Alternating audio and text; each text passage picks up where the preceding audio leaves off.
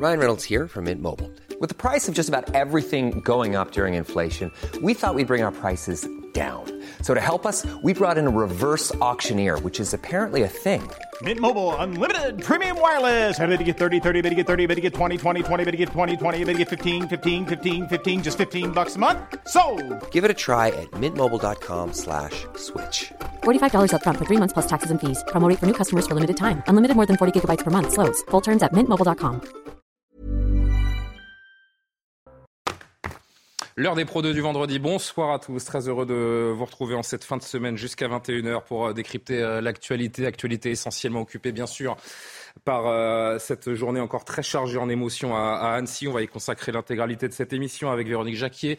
Bonsoir, chère Véronique, journaliste politique. Georges Fenech nous fait le plaisir d'être présent également, ancien magistrat, consultant CNews. Bonsoir, Georges. Bonsoir à Jean-Sébastien Ferjou, directeur d'Atlantico, et à Kevin Bossuet, professeur d'histoire. On va ouvrir cette émission dans un instant, mais avant cela, à 20h pile. Bienvenue à vous si vous nous rejoignez sur euh, CNews. Isabelle Piboulot pour l'essentiel de l'actualité. L'attaque à Annecy ravive les débats sur l'immigration. Le Rassemblement national et les Républicains déplorent une perte de souveraineté face à l'Europe. Éric Ciotti dénonce un chaos migratoire, une gestion catastrophique de l'asile dans le continent. Son de cloche similaire du côté de Marine Le Pen qui condamne des défaillances dans le suivi du Syrien, auteur de l'attaque. L'agresseur a pu librement circuler en Europe alors qu'il avait obtenu l'asile en Suède.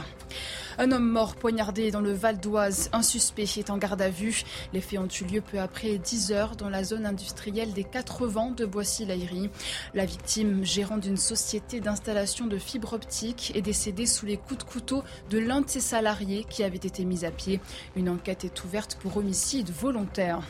Nouvelle étape dans la recomposition du secteur français du jouet. La grande récré est reprise en quasi-totalité par son concurrent Jouet Club. Ce dernier a mis sur la table 50 millions d'euros, une offre qui permettra de préserver plus d'un millier d'emplois directs et indirects. Jouet Club reprendra notamment 750 des 770 salariés de la grande récré. Je vous le rappelais il y a un instant, vendredi encore bien chargé en émotions, évidemment, à Annecy et partout en France au lendemain de cette terrible attaque contre de, jeunes enfants, notamment qui jouaient euh, au parc avec leurs accompagnants. Le chef de l'État qui s'est rendu au chevet des victimes d'abord aujourd'hui euh, à l'hôpital de, Grenoble. Un peu d'espoir ce soir, c'est la première note positive qu'on voulait partager avec vous, car selon les dernières informations, l'état de santé des quatre enfants semble en voie d'amélioration et chacun y sera bien sûr extrêmement attentif. Écoutez Emmanuel Macron qui, euh, de lui-même, donc, après avoir euh, rencontré le personnel hospitalier, a donné euh, ses dernières nouvelles. Mais si au moment où je vous parle, avec la plus grande prudence, il ne m'appartient pas, moi, de faire des bilans médicaux, mais ce que m'ont dit vos confrères d'Annecy et euh, de Grenoble, et ce que nous avons compris de vos confrères de Genève, c'est que nous pouvons nourrir vraiment le plus grand désespoir pour les enfants et les adultes qui ont été touchés, que normalement les choses vont continuer d'aller en s'améliorant, c'est parce que vous avez été chacune et chacun, je puis dire, à votre poste et dans votre rôle, remarquable de professionnalisme et d'efficacité. Le chef de l'État et son épouse Brigitte Macron qui ont ensuite pris la direction d'Annecy euh, dans la journée. Donc le président auprès des, différents acteurs qui sont intervenus euh, hier pour mettre fin à cette euh, terrible attaque. Écoutez le président de la République particulièrement ému au moment de rendre hommage à ces différents acteurs. En tant que président de la République, je suis très fier de vous. Très fier de ce qui a été fait par des, compatriotes qui simplement étaient là. Et très fier de, de la place et du rôle que chacun a pris. Ce visage de la France que vous avez offert, une France qui sauve, qui intervient, qui interpelle, qui va à la recherche de la vérité, qui soigne, qui accompagne avec efficacité et humanité, c'est celui dans lequel nous croyons et qui justifie où que nous soyons autour de dans cette salle aujourd'hui, qui justifie notre engagement. Véronique Jacquier, émotion perceptible de, de, la part du président Emmanuel Macron, une émotion euh, rare qui, qui, dépasse les clivages. Oui, tout à fait. Euh, on a l'habitude de voir le, le chef de l'État euh, de la sorte. Euh, on sent que les mots sont pesés. Euh, on sent aussi qu'il prend en compte le contexte de ces dernières semaines quand il a parlé de décivilisation. on est en plein dedans avec cet, exemple dramatique de s'attaquer ainsi à, à, des enfants, à ce qu'il y a de plus sacré dans notre société. Donc oui, on sent que l'émotion est palpable. Maintenant, il y a évidemment le temps de l'émotion. On a déjà entendu certains euh, membres du gouvernement dire attention maintenant, euh, ça va être le temps de l'enquête, mais on n'a pas besoin du temps de l'enquête pour en tirer déjà des leçons politiques. Maintenant, c'est normal que le chef de l'État ait rempli ce rôle-là aujourd'hui. Notons au passage quand même qu'il ne s'est pas rendu sur les lieux du drame. Hein. Donc il y a quand même une grande prudence dans le traitement déjà un petit peu politique. Le maire d'Annecy, et c'est vrai que ça a un petit peu suscité, je me permets d'ajouter quelque chose, parce que c'est vrai que ça a un petit peu suscité la, polémique. Il y a certains, euh, certains riverains, certains habitants d'Annecy qui se sont recueillis donc, dans ce parc aujourd'hui, qui ont déploré que le président ne, ne vienne pas, mais le maire d'Annecy s'est exprimé par ailleurs et a évoqué le fait que ça aurait peut-être suscité un mouvement de foule trop important, que la, quiétude qui doit régner autour de, ce parc n'aurait peut-être pas été euh, respectée à, ce moment-là. Donc ils ont préféré, selon le maire d'Annecy qui s'exprimait tout à l'heure, éviter cette, euh, cette visite. Oui, Véronique, pour conclure. Oui, juste un petit mot. Euh, je pense que c'est pas une erreur hein, qu'il ne se soit pas rendu sur les lieux du drame. Hein. Il n'y a pas de raison d'en faire un mémorial. Enfin, justement, il faut dépasser quand même les bougies, les petites fleurs blanches. il faut agir. Il faut protéger les citoyens français. Un dernier extrait du chef de l'État. C'est un choc national. Il parle d'un acte barbare. Le sens de ma présence, c'est aussi de vous remercier. Dès les premières minutes de ce drame et de ce qui reste une barbarie, et je ne veux pas, moi, qualifier les choses, et je veux que la justice puisse faire son travail avec sérénité et professionnalisme, et je remercie euh, nos magistrats, nos forces de, police qui sont mobilisées, l'ensemble des sections euh, à Annecy, euh, à Lyon et à Paris qui se sont mobilisées immédiatement pour pouvoir, maintenant que la, voilà, faire advenir la vérité. Mais s'attaquer à des enfants est l'acte le plus barbare qui soit. Et je crois que c'est ça qui nous a tous bouleversés, qui vous a bouleversés, vous qui êtes intervenus euh, dès les premières minutes. Il est important en ce moment, Georges. Les, personnes présentes dans la salle ont vu des choses qui vont les marquer, euh, à n'en pas douter, jusqu'à la fin de leur jour. Euh, c'est bien de voir que le président de la République en a pris conscience au nom de la nation. Oui, moi je trouve la, petite polémique très déplacée en fait. Hein. Sur le parc? Oui, sur le parc. Le président avec sa femme sont venus. Euh, il est le représentant euh, de la nation. La nation est traversée par une émotion énorme. Euh, et il était normal qu'en tant que chef de la nation, il vienne auprès de ceux qui ont connu et vécu ce drame et saluer aussi ces, actions héroïques et ce travail fantastique qui a été fait par, par tout le monde. Donc, On reparlera évidemment dans un instant. qu'il était dans son rôle. Henri. On reparlera d'Henri. Bien sûr, Henri qu'on a, euh, qu'on a eu en direct ce matin. Qu'on va, qu'on va entendre de nouveau. On va voir les échanges avec le hmm. chef de l'État. C'est vrai que depuis 24 heures, euh, vous voyez son visage partout sur les réseaux sociaux. Il est considéré comme un héros euh, national. On l'entendra et on en parlera dans un instant. Je voudrais juste qu'on passe par Annecy avant de vous donner la parole, cher Kevin et, Jean-Sébastien, où Michael Dos Santos nous, nous, attend. On le disait, c'est un vendredi encore très chargé en émotions. Vous vous trouvez au cœur d'Annecy où une messe a été donnée, cher, cher Michael, une messe hommage à évidemment ces victimes frappées hier. Oui, une messe qui s'est conclue il y a, il y a quelques minutes, hein, aux alentours de 19h30. Une messe euh, qui a été suivie d'un moment de recueillement, une prière avec les fidèles et les habitants euh, d'Annecy. Euh, Anne-Marie était présente lors de, de, cette messe. Anne-Marie, bonsoir, merci d'être avec nous en direct sur, sur CNews. on a senti énormément d'émotion dès que vous êtes sorti de, de la cathédrale d'Annecy. Oui, euh, je suis encore dans l'émotion, mais je, témoigne euh, pour dire que hum, cette messe était essentielle parce que ça nous a permis de nous réunir euh, comme une réparation pour dire que hum, cette famille et ses enfants étaient seuls dans cette agression, mais qu'aujourd'hui ils ne sont plus seuls. On est là, on pense à eux. Euh, cette messe nous a permis de nous réunir. Euh, j'ai retrouvé beaucoup d'Annéciens, beaucoup de gens. Nous nous connaissons, nous nous sommes, euh, nous avons pu échanger nos émotions hein, à la sortie de l'église. Mais ce qu'on voudrait dire, c'est aux familles, c'est passer ce message, leur dire nous sommes là. Il n'y a pas que cette messe de ce soir qui sera importante, c'est qu'ils seront dans nos cœurs pour longtemps, longtemps, longtemps. On pense beaucoup à ces petits enfants et à ces familles. Et on espère, on espère vraiment que tout ça va s'arranger, que leur santé va s'arranger. Et, on est là. On pensera encore à eux. Et je pense qu'il y aura encore d'autres messes. Ce ne sera pas la dernière. Et, et Annecy C'est une ville qui est, hum, qui est un peu sous le choc. Hein. Tous les Annéciens que j'ai qui j'ai eu au téléphone depuis ces dernières heures on avait l'impression, nous ici, qu'on était à l'abri, qu'on était dans une région d'exception. On nous dit toujours que c'est très beau, que c'est calme, la montagne, le lac. Et on est un peu dans un esprit un peu de sidération parce qu'on se pensait qu'on était à l'abri et finalement, euh, non, cette violence, elle est partout et elle nous atteint, hein, elle nous atteint. Euh. et donc, euh, il faut qu'on soit vigilant, il faut qu'on soit hum, prudent. Et ce lieu où, a eu lieu cette agression, c'est un lieu que les Anéciens connaissent depuis toujours. Moi, je suis anécienne. Euh, moi, j'ai une partie de ma famille qui est anécienne depuis plusieurs générations. Et on en parlait avec des amis tout à l'heure. En fait, c'est depuis tout petit, on va à cet endroit se promener au bord de l'eau. On a fait tous nos jeux d'enfants à cet endroit-là. Euh, il y a une école qui est juste à côté. Il y a tellement d'enfants qui sont scolarisés dans cette école. Et c'est un lieu privilégié de quiétude où il y a des petits chevaux, il y a des, avec des petites pédales, on mange une glace gentiment au bord de l'eau. Et on a l'impression que toute cette quiétude s'est envolée. Euh, et il va falloir euh, qu'on reprenne le dessus et puis que surtout, nous, ne sommes pas tellement touchés directement. Hein, voilà le, témoignage de d'Anne-Marie, un témoignage vraiment d'une habitante d'Annecy, une fidèle, et qui était donc présente à, la messe.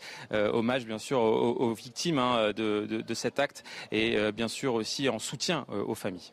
Merci beaucoup, Michael Dos Santos. Il y aura d'autres euh, élans de solidarité officiels, même, puisque la, mairie annonce une marche blanche euh, pour dimanche 11 euh, juin, une messe, alors que Véronique le rappelait tout à l'heure, on a touché au sacré, en effet. Hier, on a touché aux enfants.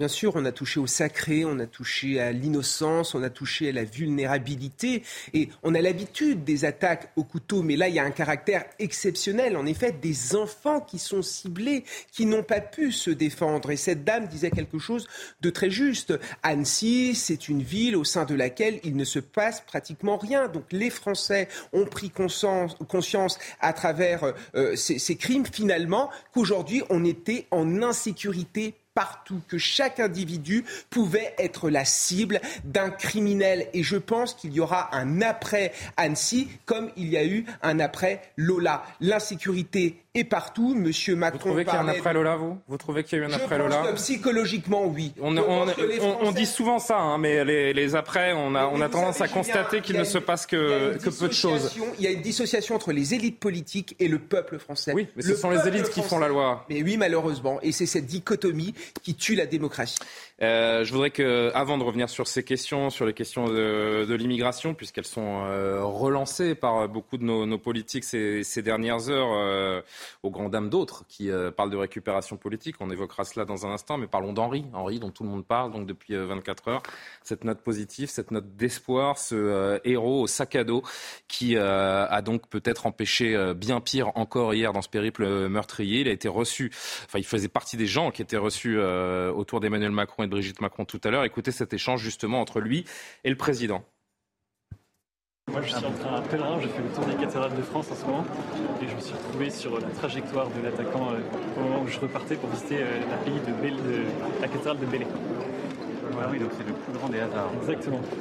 Et c'est pareil, donc ensemble, vous voyez la scène En fait, ensemble, on voit la scène et un peu instinctivement, euh, je, je réagis premier, j'essaye avec ce que j'avais, c'est-à-dire mon sac, de, lui faire peur, d'essayer de, de le faire fuir fait, on ne réfléchit pas trop sur le moment. Hein, c'est un peu instinctif.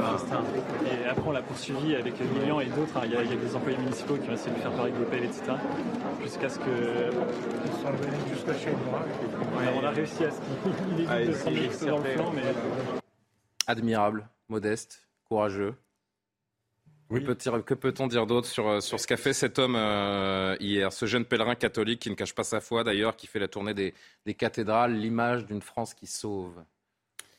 Oui, bien sûr que c'est un comportement héroïque puisque c'était très clairement au péril de sa vie. Il faut le rappeler, hein, quand même, les spécialistes d'arts martiaux, y compris de Krav Maga, euh, l'art martial israélien, dit si vous êtes face à un homme au couteau, vous n'avez quasiment aucune chance. Il faut plutôt essayer de faire autre chose, mettre les personnes à l'abri ou donc fuir tout simplement. Une part d'inconscience, mais quoi qu'il en soit, c'est évidemment un comportement héroïque. Je pense qu'une écrasante majorité de Français ont envie de lui dire merci, tout simplement merci, parce que évidemment. On ne voit que lui sur les réseaux sociaux avec des messages de remerciements, en effet. Euh, il n'a pas, été le seul, il n'a pas été le seul d'ailleurs euh, à intervenir, hein, d'autres malgré tout. Mais bref, lui, il l'a fait de manière absolument admirable, parce que bien sûr, quand on est parent, et parents notamment de jeunes enfants, on peut être mais que tellement défait par l'idée d'un enfant euh, sans aucune défense face à un meurtrier de cette manière-là. Donc je vous disais, je pense qu'il y a une énorme majorité de Français qui ont juste envie de dire merci. Moi, j'ai été un peu surpris, mais bon, c'est jamais que les réseaux sociaux hein, qui ne sont pas la représentation de la France par un certain nombre de ricanements liés au parcours justement de cet homme. Et oui, il a des convictions, et je trouve ça mais délirant en réalité, qu'on puisse ne pas se retrouver dans ces valeurs, qu'on puisse dire oui, euh, la loi scout, euh, elle est ridicule, euh, ou, même invoquer la Vierge, c'est ridicule. C'est leur problème, mais pourrait-il au moins respecter sa vérité à lui? Sa vérité à lui, elle ne vaut pas moins que celle de n'importe qui d'autre, que quelqu'un qui se bat pour la planète ou qui se bat pour je ne sais pas quelle autre cause, et je n'oppose pas les causes les unes aux autres. Je constate juste qu'on a de la peine, semble-t-il, à respecter des gens qui ont encore la foi mais vous, avez bien fait de préciser, Jean-Sébastien, euh, il y a une seconde, que c'est sur les réseaux sociaux et que les réseaux sociaux, il faut quand même rappeler que nous ne sommes pas, euh, nous, ne sommes pas dans le monde réel. Vous dites, et sous couvert d'anonymat, forcément. Oublions la polémique autour d'Henri, restons vraiment dans, les, dans les louanges qui lui sont dues, parce que cet homme est en effet... Dans un pays qui est en manque de référence et qui est en manque de sens, et effectivement, je pense que ça peut être un moment, il y a des chocs négatifs, il y a aussi des moments de sursaut parfois, non pas que tout le monde aurait vocation à devenir scout ou catholique ou à faire le tour de France des, des cathédrales, évidemment que ça n'arrivera pas, mais juste croire à quelque chose. Il était notre invité ce matin euh, également, il répondait à Pascal Pro, euh, il parle de cet acte instinctif euh, qui l'a poussé à agir. J'étais pas là par hasard. Sur mon chemin des cathédrales, j'ai croisé la route de cet homme et j'ai agi vraiment instinctivement. J'ai pas réfléchi. Pour moi, c'était impensable de rester à rien faire.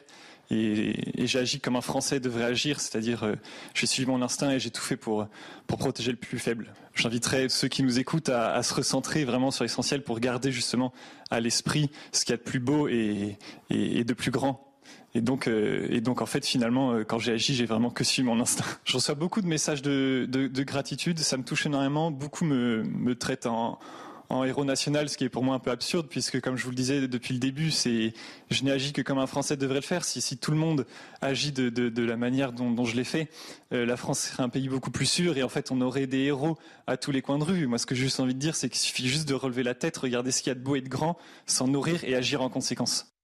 Il interpelle beaucoup son discours. Il interpelle euh, certains négativement, d'autres évidemment beaucoup plus positivement. Il est animé par sa foi, quelque chose de, plus haut que lui. Véronique Jacquier. Ce qu'il y a d'intéressant dans son témoignage, d'abord, c'est qu'il dit j'ai agi instinctivement. Euh, mais quelque part, il était préparé. Son instinct, ça ne sort pas de nulle part. Justement, c'est un homme d'engagement. Il est chef scout, il a été chef scout. Euh, c'est un homme de foi. Euh, c'est un homme qui a donc formé spirituellement. C'est comme quand vous dites un militaire agit instinctivement. Non, derrière, il y a des années de préparation mentale. Et eh bien là, il y a des années de préparation euh, spirituelle et d'engagement au service de son prochain. Ça, c'est une expression complètement surannée maintenant qui en fait ricaner quelqu'un. Au service de son prochain. Mais dans une société en phase de décivilisation, comme dit le président de la République, c'est vrai que ça surprend. là, nous avons l'essence même de la civilisation c'est-à-dire quelqu'un qui aime d'ailleurs une verticalité, qui aime les cathédrales, donc qui s'inscrit dans une éternité. On a oublié ce mot-là, mais pendant des siècles, euh, nos ancêtres s'inscrivaient dans une transmission et dans une éternité, c'est-à-dire qu'est-ce que je transmets qui puisse durer, donc des valeurs qui durent. Et cet homme-là, c'est ça qui nous montre sur son chemin. Donc c'est un témoignage absolument magnifique. Il allie à la fois la transcendance, l'humilité, la simplicité. D'ailleurs, il fait un beau clin d'œil parce qu'il a demandé à Emmanuel Macron d'être oui, aux premières de, loges. De participer à l'inauguration de Notre-Dame de Paris. Oui. De Notre-Dame de Paris. Bon, ça veut tout dire. Et comme l'a dit Jean-Sébastien, dans un monde où on nous montre à longueur de journée des gens qui ricanent sur les réseaux sociaux, ce genre de témoignage fait vraiment du, du bien. Ça redonne la foi. Bien entendu, c'est sa foi qui le guide. C'est vrai que c'est assez galvanisant de l'entendre, en tout cas pour, pour beaucoup. Euh, je ne suis pas un héros, euh, mais peut-être un exemple de résistance. Écoutez ce dernier extrait. Je n'aime pas du tout ce, terme de héros. Je pense que j'ai agi comme euh, euh, tous les Français euh, auraient pu et devraient agir à ce moment-là. Il se trouve que j'ai été là à ce moment précis. Ce qui est certain, c'est qu'à partir du moment où, on décide d'arrêter de, courber la tête devant le mal et qu'on décide d'agir et de se révolter contre ça, eh bien, on peut individuellement faire de grandes choses. Donc, non, si c'est ça, si ça, vraiment, euh, tout le monde est un héros du quotidien à chaque coin de rue. Je suis très heureux si, mon exemple permet d'inspirer les gens et, devient un symbole de, de, cette, de cette résistance euh, des, Français face au mal et de, de, se dire que qu'il suffit, il suffit de se nourrir de grandes et belles choses. Moi, mon sujet, c'est les cathédrales. J'invite les gens à, se nourrir de la beauté des cathédrales euh, et, d'aller s'en inspirer. Et il suffit de se nourrir de grandes et belles choses pour, pour après pouvoir agir dans sa vie en fonction de ces grandes et belles choses qui nous ont nourris. Un exemple de résistance des Français face au mal. C'est magnifique. Il sera décoré, il le faut. Bah, il le faut, il faut qu'il soit décoré. Il faut ériger cet homme en exemple. Je veux dire, il est le symbole de la bravoure, le symbole du courage, le symbole de l'humilité et aussi le symbole du patriotisme. Parce que moi, ce qui m'a marqué, c'est en tant que Français, c'est-à-dire qu'on dépasse l'individualisme forcené dans notre société pour épouser finalement le collectif et le sens du devoir. Il n'a même pas réfléchi. Pour lui, c'était instinctif. Il devait venir en aide à ces enfants qui étaient en danger. Mais quel beau modèle. Moi, en tant que professeur d'histoire, je me dis mais c'est magnifique et je pense que je prendrai cet exemple pour faire mes cours euh, d'éducation morale et civique parce que là, on a vraiment de la matière. Georges, oui. Véronique. Euh, sur la grandeur, euh, là aussi c'est très intéressant parce qu'on est, il a évoqué de grandes et belles choses. Ce qui le fait avancer, ce sont les grandes et belles choses. Or, on est dans un monde où on ne propose plus que la médiocrité. Le wokisme, c'est la déconstruction de ce qu'il y a de beau, de ce qu'il y a de grand, de ce qu'il y a de vrai, euh, ce qui a été, non, mais ce qui s'est inscrit dans la pérennité pendant des siècles.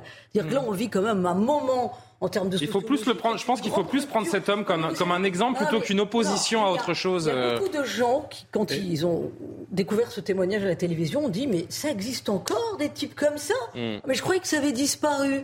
Ben oui, ces hommes-là existent encore et heureusement. et il y en a pas mal parce que si vous avez vu le succès, par exemple, du pèlerinage de Chartres, Bien sûr. Euh, voilà, je, pense qu'au contraire, il y a de belles résurgences. D'ailleurs, quand, euh, quand il a. J'ai entendu dans un autre micro, au moment où il agit, il, il pense à Arnaud Bertrand. Oui, j'allais le dire. Et, donc, ça veut dire. Je précise à nos téléspectateurs le lieutenant-colonel Arnaud Beltrame qui a donné sa vie contre celle d'otage euh, en mars 2018 à Trèbes. Et qui avait la foi. Et qui avait la foi. On l'a su. Hein. Et, donc, ça veut dire que s'il a pensé au colonel Bertram, c'est que quelque part, il n'a pas exclu, en tout cas, il a pu envisager qu'il pouvait aussi faire don de sa vie pour sauver euh, ses enfants. il y a un vrai traumatisme pour lui aussi, hein, euh, euh, même s'il n'est pas visible quand on l'entend. Ça existe encore, enfin les gens se disent ça, mais je voudrais quand même rappeler que dans la, série des attentats qu'on a connus depuis 2015, il y a eu des, des héros, je dirais, euh, des héros du quotidien aussi. Hein. Le commissaire qui rentre au Bataclan, euh, le stadier qui empêche euh, un terroriste de rentrer au stade au, prix du danger. Qui, La vérité, c'est que très souvent des, citoyens lambda. Les, Américains dans le Thalys, qui, les soldats.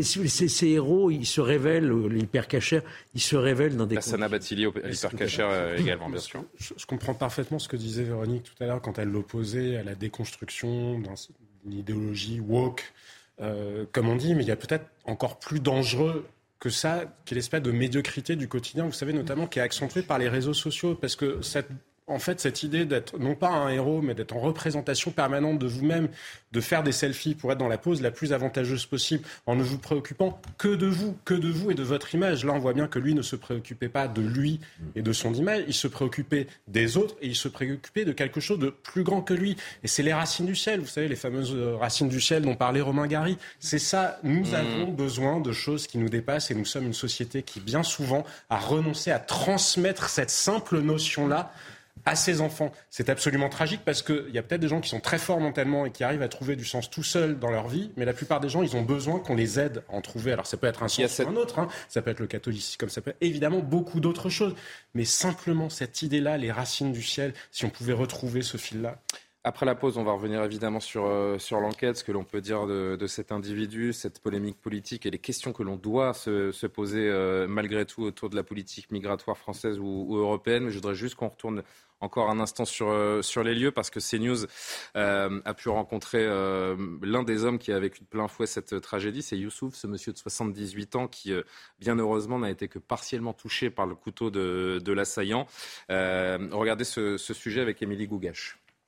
Vous vous souvenez où c'était? Un peu désorienté, Youssouf n'est plus certain du banc où il se trouvait lorsque l'assaillant s'en est pris à lui. J'étais là, ouais. Le retraité de 78 ans a été blessé au coude gauche lors de son agression. Il était alors assis sur ce banc, face au lac, lorsqu'il a entendu du bruit derrière lui. J'ai vu quelqu'un qui était suivi par euh, des, des, citoyens, des civils.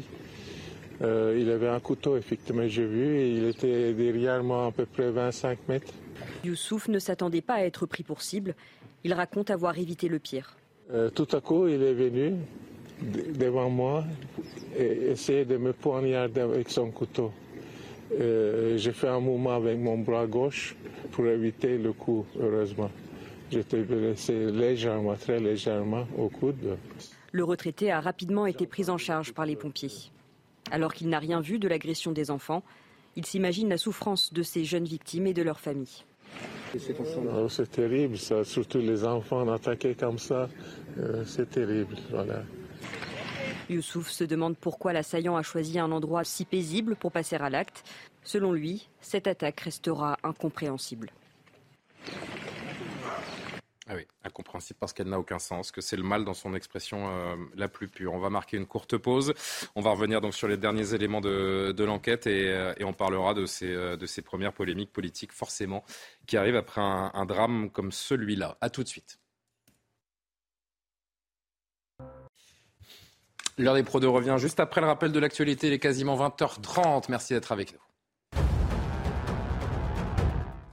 Au lendemain de l'attaque à Annecy, l'état de santé des enfants blessés s'améliore. Emmanuel Macron et son épouse se sont rendus au chevet des familles des trois enfants hospitalisés à Grenoble. La fillette admise à Genève est hors de danger. Le chef de l'État a exprimé sa gratitude et sa fierté aux policiers, pompiers, soignants et témoins du drame qui ont tenté de s'interposer. Dernier jour du procès de l'assassin présumé de China devant la cour d'assises des mineurs de l'Oise. 30 ans de réclusion criminelle ont été requis contre l'ex-petite amie de l'adolescente. Tout au long du procès à huis clos, le jeune homme n'a eu de cesse de clamer son innocence. Probablement enceinte de lui, la jeune fille de 15 ans avait été poignardée et brûlée vive en 2019. Le verdict est attendu dans la soirée. 25 membres des ultras du FC Barcelone interpellés par la police catalane. Ils sont soupçonnés d'appartenir à un réseau criminel à l'origine de multiples trafics et violences. L'enquête avait débuté en novembre au cours de l'opération, cinq armes à feu ont notamment été saisies, ainsi que du cannabis et 180 000 euros en liquide.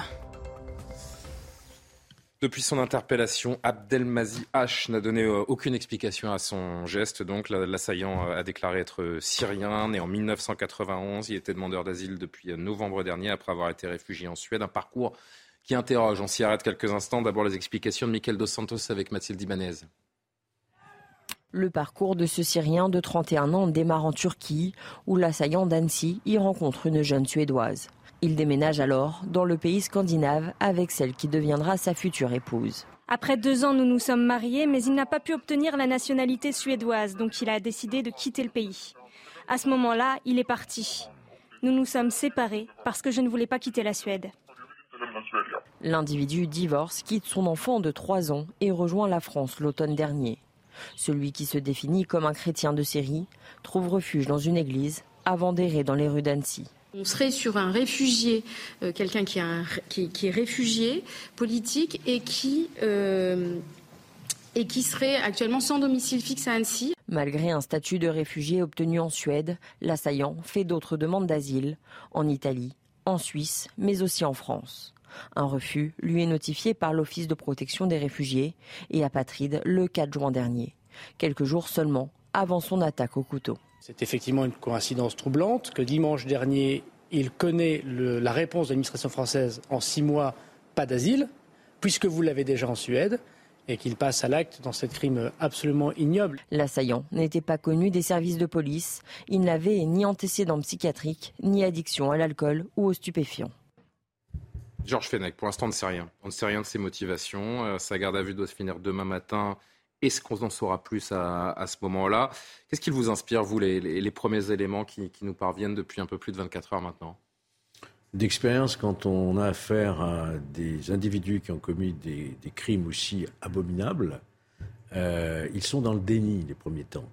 Ils ne veulent pas en parler. Ils ne peuvent pas. Ils peuvent pas en parler. C'est pas, pas possible. Ils n'ont pas commis ces choses-là. Ça, les psychiatres l'expliquent bien. Il y a toujours une période de déni comme ça. Hmm. En plus, il a le droit de garder le silence. Hein, c'est un droit, on sait. Hein. Donc, mais au fur et à mesure qu'il sera convoqué, auditionné, la parole, et surtout avec les experts psychiatres, la, parole finira par, par, Mais là, demain matin, concrètement, c'est mise en examen pour tentative d'assassinat, vraisemblablement avec une mise en détention? Oui, je ne pense pas qu'il y ait une évolution sur le caractère terroriste. Manifestement, on est sur du droit commun le parquet national antiterroriste ne se saisira pas, c'est quasiment une certitude désormais aussi. Bah, on ne sait jamais. Si jamais on découvrait effectivement euh, qu'en réalité il était en relation avec Daesh, ça changerait tout. Mais c'est-à-dire qu'à euh, n'importe quel stade de l'enquête, le, le PNAT peut se saisir. S'il y a un élément qui établit qu'il a agi au nom d'une idéologie, quelle que soit l'étape où nous en sommes de l'enquête, effectivement, le juge peut requalifier. Le juge est saisi des faits, il n'est pas saisi de la qualification. Hein. Il est saisi, on dit, in rem il est saisi de la chose. C'est-à-dire que s'il estime qu'il y a à ce moment-là, il requalifie et le parquet national antiterroriste préempte cette affaire avec des juges d'instruction spécialisés. Euh, en l'état actuel, il va être présenté devant le juge d'instruction de droit commun du tribunal judiciaire d'Annecy, mis en examen, présenté à un juge de la liberté à détention, placé sous mandat de dépôt, et ensuite l'enquête démarre avec l'enquête de personnalité, les expertises psychiatriques, son entourage, l'enquête classique. Et dans cette enquête classique, on imagine un procès dans quoi 3, 4, 5 ans?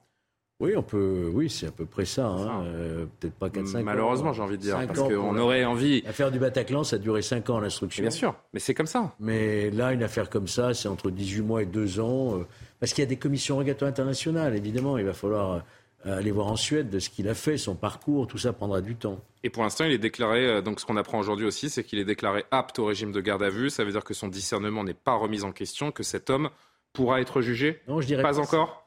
Je dirais, je parle pas de discernement aujourd'hui. Le discernement, ça viendra au moment des expertises psychiatriques qui vont devoir déterminer si cet individu avait un discernement au moment où il ce risque, Le risque de ne pas pouvoir être jugé par manque de discernement est encore envisageable à l'heure où l'on se parle aujourd'hui. On n'en est même pas encore là à ce stade de, l'enquête.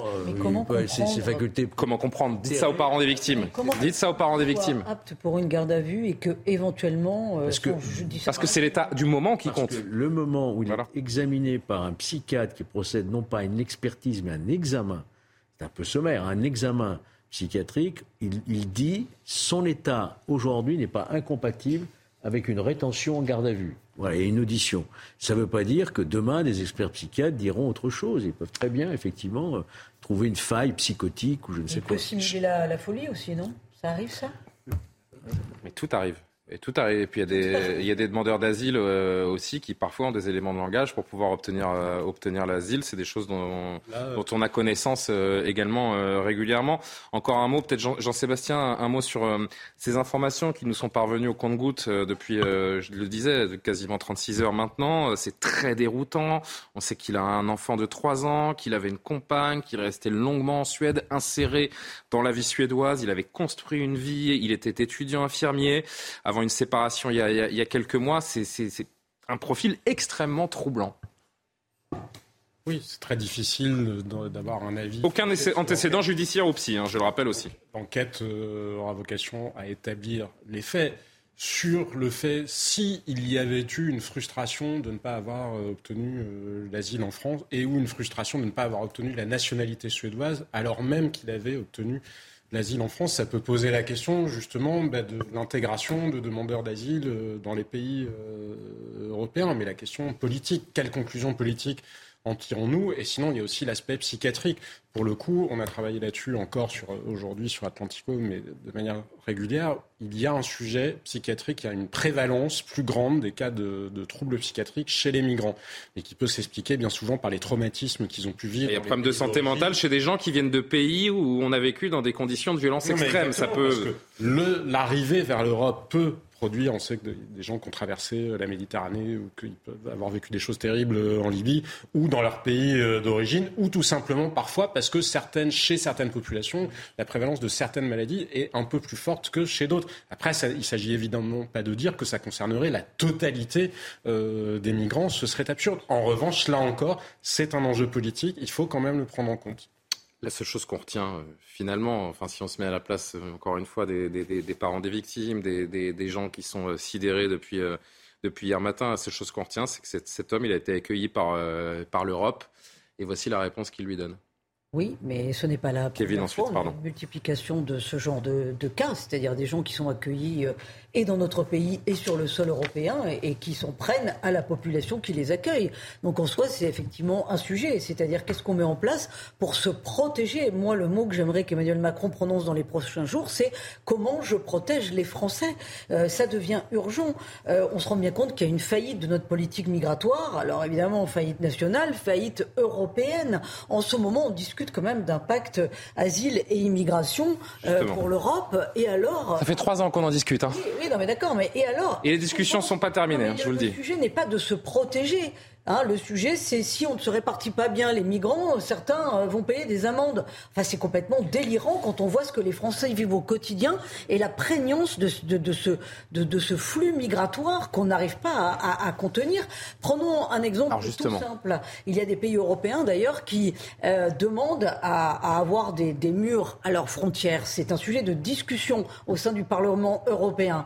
Euh, les Français, dont les, les macronistes, disent il n'en est pas question mais comment voulez-vous qu'on se pose la question de la pertinence de la gestion de nos flux migratoires sur notre sol si on n'est pas capable de mettre en place peut-être pas des murs, mais au moins euh, des portes, c'est-à-dire se donner les moyens de qui j'accueille, bah. à qui j'ouvre la porte et à qui je la ferme. À défaut d'être, à défaut, à défaut d'avoir une Europe forteresse, n'ayons pas une Europe passoire déjà. Ce qu'on est en train de vivre en termes une... de politique est totalement délirant. Alors justement, entrons, basculons dans, dans cet autre euh, chapitre et des questions qui peuvent se, se poser depuis euh, hier, enfin depuis longtemps, mais qui ressurgissent de façon euh, terrible depuis hier. Depuis 2015, il semblerait.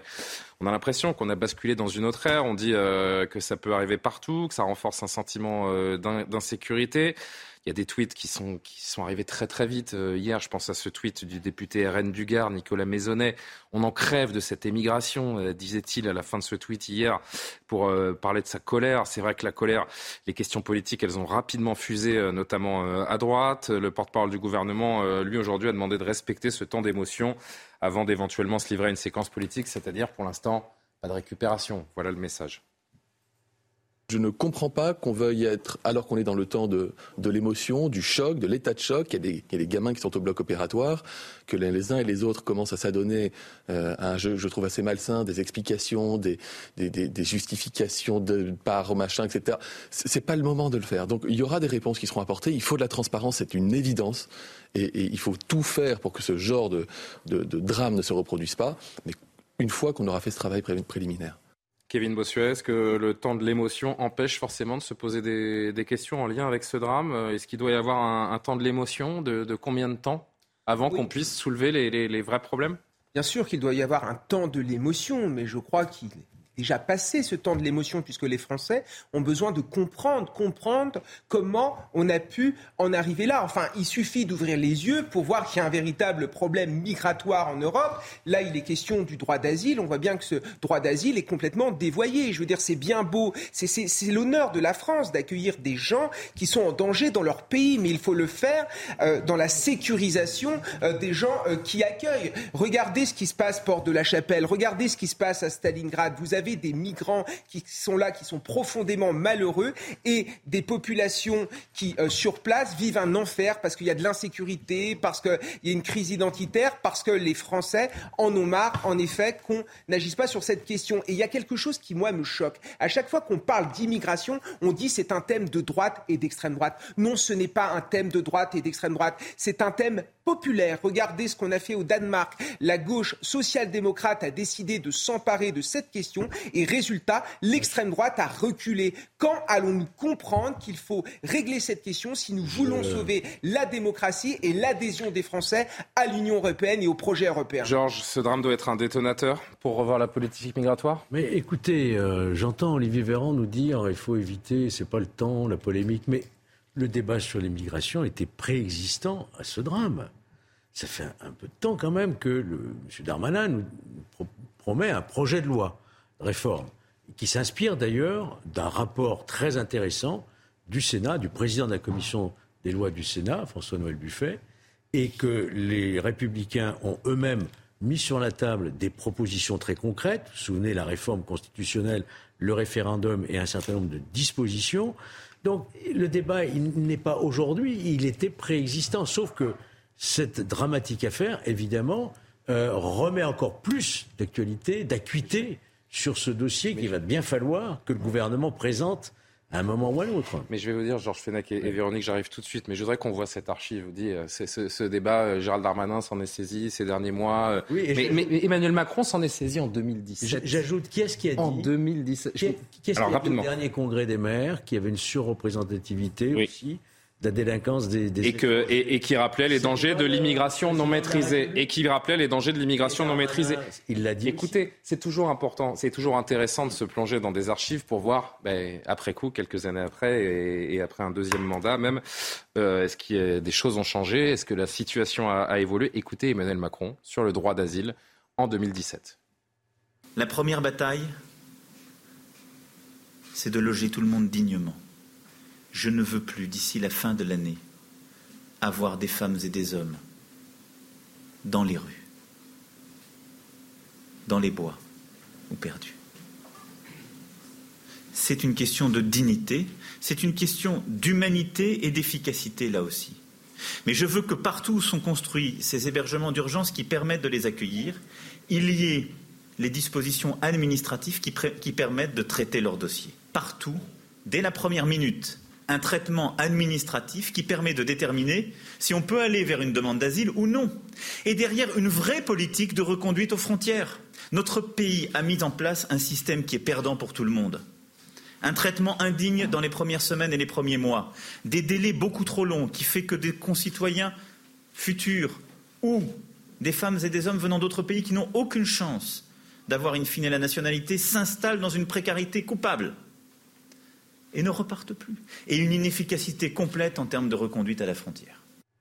Terrible. Hein. et six ans plus tard, c'est un demandeur d'asile non logés, SDF. Oui, non, mais euh, c'est pas très étonnant. Alors après, c'est vrai qu'il y a un vrai sujet qui n'est jamais abordé, qui n'est jamais traité, et pour lesquels les Français ne descendent pas dans la rue. Ils sont descendus dans la rue pour les retraites, enfin certains. C'est la pauvreté. Et là, c'est un vrai sujet qu'on n'aborde toujours pas. Maintenant, sur le sujet de l'immigration, il ne faut pas une énième loi si elle n'est pas sortie d'une réelle volonté politique de changer les choses.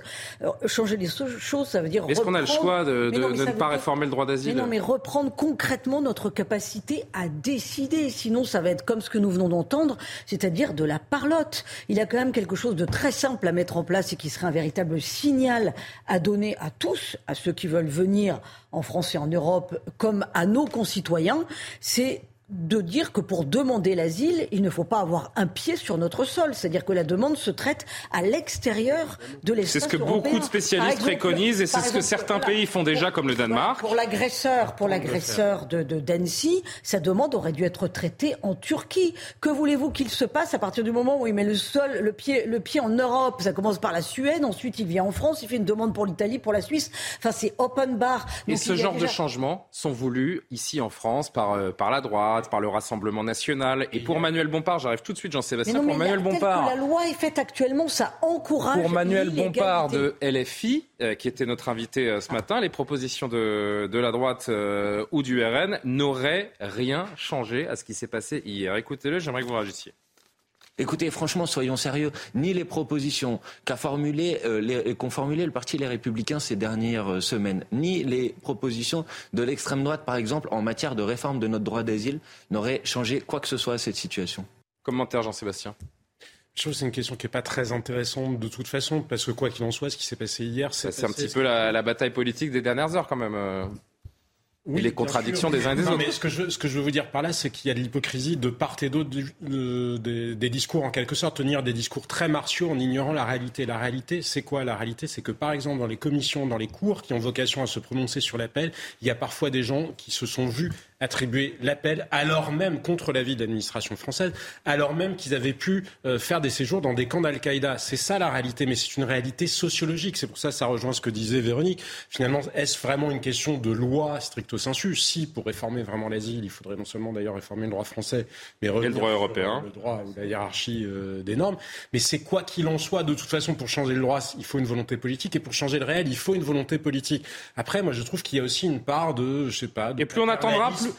plus on attendra, plus par définition et mécaniquement il faudra prendre des mesures radicales. Pour revenir sur ceux qui considèrent qu'il faut surtout ne rien changer, je trouve qu'il y a une part de paternalisme, peut-être même de racisme inconscient. Parce que quand on dit si les gens doivent forcément être d'abord en Europe pour demander, c'est qu'on considère que la Turquie ou d'autres États ne seraient des États finalement euh, qui seraient pas sûrs pour eux. Une vision, mais c'est vraiment c'est une, une, vision où il y a une hiérarchie. Alors oui, bien sûr, ne soyons pas dupes. Il y a plus de démocratie, de droits de l'homme, de, de ressources financières certainement dans certain nombre de pays européens, mais ça me rappelle aussi des gens qui disent ah ben non, on va quand même pas envoyer des, des mineurs euh, isolés au Maroc parce que c'est un pays qui est contestable d'un point de vue démocratique. Mais enfin, ils sont quand même marocains et leurs familles vivent au Maroc. C'est profondément méprisant. Et je vous dis, de part et d'autre, je trouve qu'il y a beaucoup d'hypocrisie dans ces débats-là. Il nous reste peu de temps. Je voudrais qu'on entende un dernier extrait, une dernière réaction politique. Euh, là encore, c'était dans la matinale ce matin, euh, autour de Romain Desarbes et Éric Zemmour qui s'est prononcé également sur, sur les limites, selon lui, du, du système actuel. Vous savez, je ne vous parle même pas des attentats terroristes. Il y a aujourd'hui en France entre 120 et 140 attaques au couteau par jour. Vous m'entendez? Par jour. J'ai cherché dans les, dans les statistiques. Dans les années 60, c'était 3 ou 4 attaques par, au couteau tous les deux ans. Vous voyez? Ben, C'est ça. C'est ça le produit de l'immigration, c'est ça le changement de peuple. Il vient d'une zone de guerre terrible euh, où manifestement il a été au minimum traumatisé. Alors on accueille des gens qui demandent le droit d'asile chez nous, soit ils sont traumatisés par la guerre, soit ils nous détestent, comme on en a connu avant. Excusez-moi, mais on doit au moins poser la question du droit d'asile. Commentaire, cette affaire, doit avoir des répercussions, pourquoi pas sur le projet de loi qui sera présenté à l'été? Bien entendu, euh, les chiffres que donne Éric Zemmour peuvent paraître absolument sidérants. Euh, ils le sont d'ailleurs, mais ils sont, euh, enfin, ils sont vrais. C'est-à-dire que ce sont des chiffres qui émènent de l'Observatoire national de la délinquance et des réponses pénales. Donc ça ne sort pas de n'importe où. Et ce sont des chiffres pour 2015 et 2017. C'est pour ça qu'il a dit entre 120. Voilà. Et depuis, ça a augmenté. C'est-à-dire que malheureusement, ça alimente les commentaires sur nos plateaux télé quasiment quotidiennement. Donc oui, bien entendu euh, il faut agir et, ça passe par le fait de regarder sérieusement la réalité en, face, c'est-à-dire que ce mode opératoire n'est pas anodin et que c'est une guerre qui est menée sur notre propre sol. Dernier mot. En un mot, dernier mot, notre justice est totalement embolisée, que ce soit la justice administrative, donc 40% du contentieux dans le Conseil d'État et du droit des étrangers, et notre justice privée répressive est totalement embolisée, incapable de faire exécuter les décisions ce qui fait qu'il y a un sentiment d'impunité.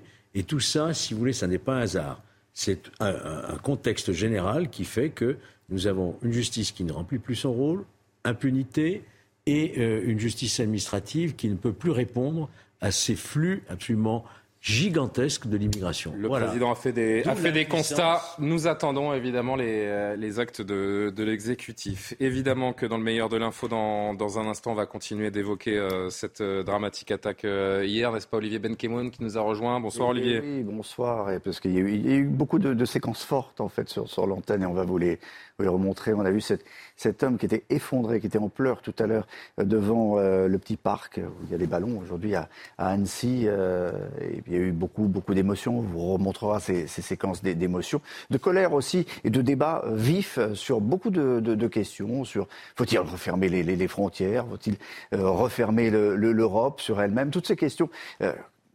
Euh, on peut en parler, évidemment. Même le débat sur savoir si on, en, on peut ou non en parler, ben, ce sera au menu du meilleur de l'info. En revanche, on ne parlera pas de tennis, on ne dira pas que Djoko est en finale. Eh oui, Non, Djokovic qui a battu l'espoir euh, Alcaraz, pour ceux qui s'intéressent à, à l'ocre, euh, n'est-ce pas, monsieur Ferjou, que je regarde directement, qui a, qui a- qui a passé une belle après-midi dans les travées de, de Roland Garros.